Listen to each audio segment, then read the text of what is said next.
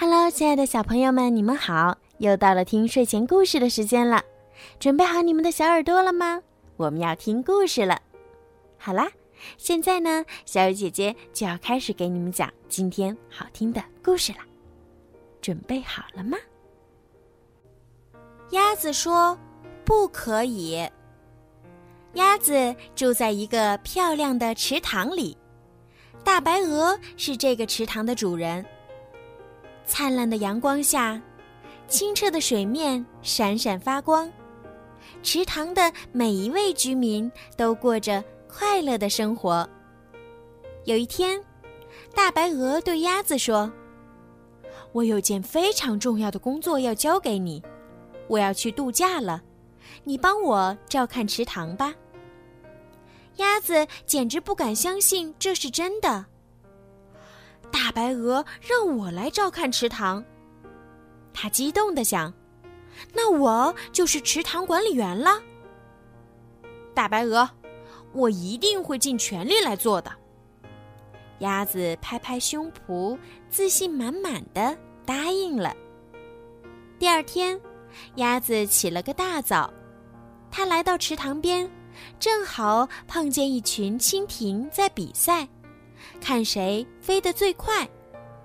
快停下！鸭子大叫起来：“我是池塘管理员，不许你们在这儿嗡嗡嗡的吵个不停。”我们只是在飞而已，鸭子。蜻蜓惊讶地说：“这有什么关系啊？”在这儿就不行。鸭子严厉地说：“我得提醒提醒这些家伙。”鸭子心想：夜里，他搬来几块木板，在池塘边乒乒乓乓的敲打起来。第二天早上，大家看见池塘里竖起了一块警告牌儿：“不可以比赛。”鸭子（括号池塘管理员的命令）。没多久，鸭子又发现一只翠鸟正在钓鱼。喂，翠鸟！他大声嚷道：“住手！这里不可以钓鱼。”那我该去哪儿钓鱼呢？翠鸟闷闷不乐地问道。“别的地方。”鸭子严厉地说。它高高的翘起尾巴，大摇大摆地走开了。很快。他就又搬来几块木板，急急忙忙地钉了一块新的警告牌儿：“不可以钓鱼，鸭子的命令，必须遵守。”鸭子刚打了个盹儿，一群青蛙就跳进了水里，扑通扑通。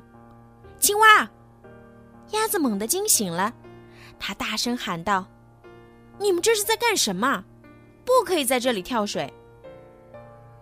不可以跳水，青蛙不高兴地问：“谁说的？”“我说的。”鸭子扑扇着翅膀，大声说：“我鸭子，我是池塘管理员，赶紧走开吧！”很快，池塘里到处都是警告牌儿：“不可以跳水，严厉禁止跳水，这是鸭子的命令；不许溅起水花，不可以游泳。”不可以跑步，不可以跳跃，不可以比赛，不可以钓鱼。最后，鸭子满意的坐了下来。啊，终于安静了。他这样想着，但却感到有些不安。他看了看面前这个漂亮的池塘，阳光依然灿烂，四周静悄悄的，没有蜻蜓的嗡嗡声。没有扑通扑通的跳水声，也没有水花的哗哗声，什么声音也没有。这里变得太安静了。大家都去哪儿了？鸭子感到很伤心。瞧瞧我，都做了些什么呀？它猛地跳了起来，急匆匆的去找它的朋友们。鸭子来到草地上。发现大家全都在这儿自由自在的玩耍，这真好啊！蜻蜓嗡嗡地说：“呱呱，这儿可没有鸭子来赶我们走。青蛙们呱呱地喊道。鸭子哭了，它拖着沉重的步子，慢慢地向池塘走去。午后，朋友们正在暖洋洋的阳光下打瞌睡，池塘那边又传来了锤子敲击的声音。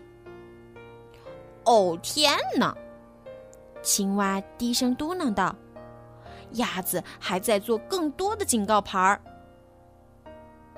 直到深夜，池塘边乒乒乓乓的敲打声都没有停止。第二天早上，草地上竖起了一块超级大的木牌。鸭子感到非常抱歉，请回来吧。这条消息写给所有的蜻蜓、青蛙还有翠鸟。鸭子留。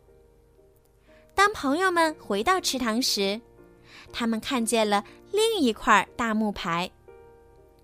欢迎在这儿比赛，免费提供钓竿，新建跳水台，跑步、跳跃、游泳和打水花全部允许。